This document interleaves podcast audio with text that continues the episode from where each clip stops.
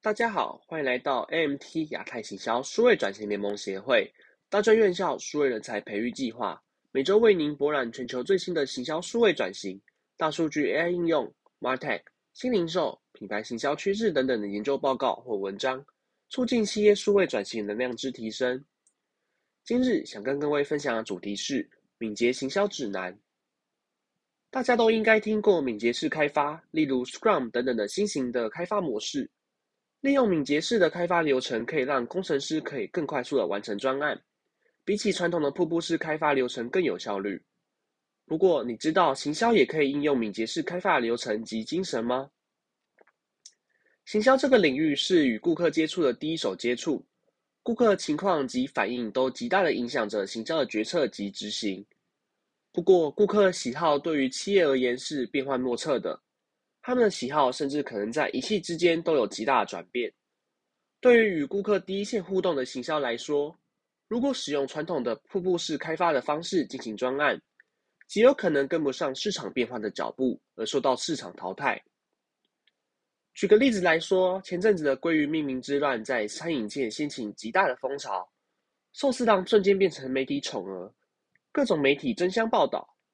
同时，也让许多企业以同样的概念进行宣传，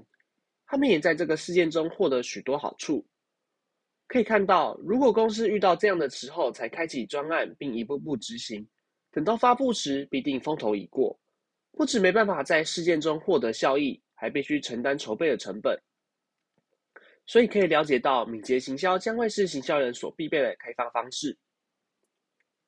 那到底是什么是敏捷行销呢？敏捷行销是一种利用敏捷的方法和原则来执行的行销方法，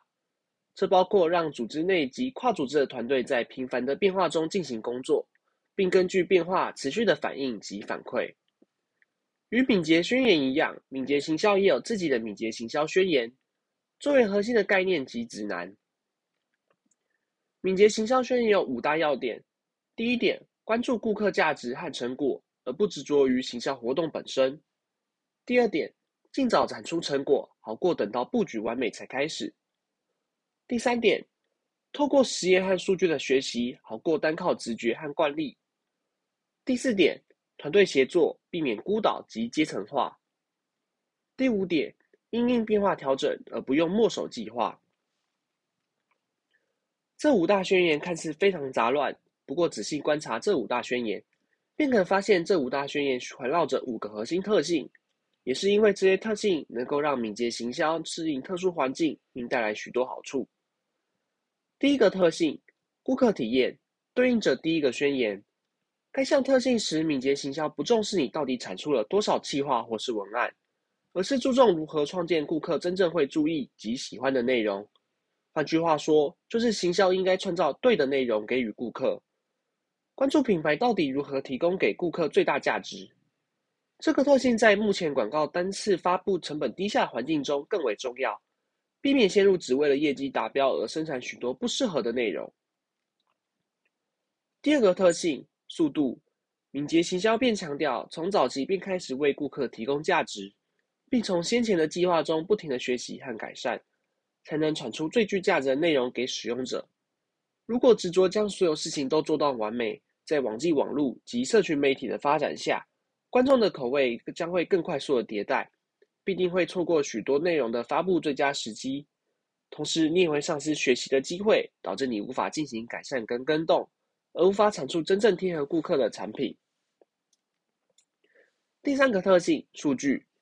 敏捷行销也特别强调要用实际的数据来作为衡量标准及决策的判断，因为行销环境会不断的迭代，所以不管主管或是团队多资深，或是曾经拥有多大的成功。都不应该以过去的经验作为直觉判断或是行销的依据。行销团队应该从低风险实验中收集关键的 KPI，作为未来发布内容的依据。同时，他们还应该从执行的过程中收集指标来监控团队的执行效率，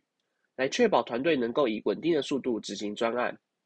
团队也可以运用小型的测试来收集数据，来证明或是反驳假设。这样的方法有助于团队能够以更低的成本快速了解并得出正确的执行方向或是行销方向。第四个特点，合作。虽然敏捷行销将专案团队分成数个不同的小团队来确保专案灵活性及执行速度，但是并不代表团队间变成独立的个体，各自完成属于自己的任务。相反的，敏捷团队更注重跨单位甚至跨部门间的合作，借由可视化的管理看板跟频繁的同步会议，来帮助团队整合资讯，确保团队间的资讯透明度，让所有团队都能够利用分享的资讯来更接近使用者。第五个特性，灵活性。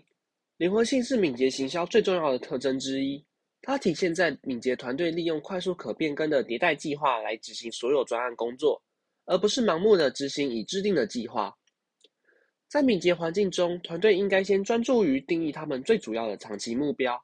再由这个主要目标来制定计划，并在计划执行时可以依据数据或是顾客的反馈，快速的更改策略及执行方向。敏捷行销比起传统的瀑布式执行方式，更能够适应快速变动的环境，也能够为顾客创造出更加的价值。不过，当你要从传统团队转换成敏捷团队时，更需要注意改革过程。改革过程中将会遇到许多挑战，小心谨慎的执行改革过程，才能避免改革失败，遭受到更大的损失。以下便是几种常见的改革陷阱。第一点是领导者不同步。敏捷行销改革不只是团队执行上的改革，更是整个团队思维上的改革。也因为如此，作为团队头脑的领导者就会关键的影响改革成败。敏捷行销往往会多个团队或是部门互相影响，也因此各个团队的领导者不能够各持己见，需要将所有团队领导的意见整合交流，才能够领导所有团队一同往正确的方向前进。文章建议可以定期举行愿景工作会议，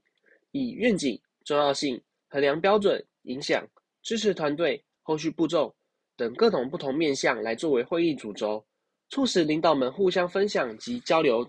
以让他们一同找出团队的最佳策略。第二点，改革太过贪心，敏捷行销的改革会剧烈地影响原本的专案执行方式，而员工不一定能够快速接受太过激烈的改变。而产生抗拒，进而导致改革失败。在这样的情况底下，建议团队可以小规模、小规小范围的导入敏捷行销，不要追求一步到位。可以先从最基本的敏捷行销概念开始教育员工，再根据团队的文化、人员、专案内容合理安排及测试敏捷行销的导入。第三点，过度注重在工具的使用。敏捷行销的导入会需要导入一些数位化或是敏捷的工作工具，然而有时候改革团队会太过于注重这些工具的导入，而忽略了核心的敏捷思维的观念改革。敏捷行销的关键便是利用团队的敏捷思维来处理行销专案，工具的导导入只是来辅助敏捷行销的运作，因此团队还是必须回到最初的敏捷思维中，从根本重新改变团队的工作方式。以上便是敏捷行销的最核心思维及导入时必须注意的改革陷阱。本篇文章节录自 Atlassian 的 Agile Coach。谢谢您这次的聆听。此外，如果您对行销数位转型有兴趣，也欢迎加入 AMT 亚太行销数位转型联盟协会，一起为提升台湾企业竞争力尽力。谢谢。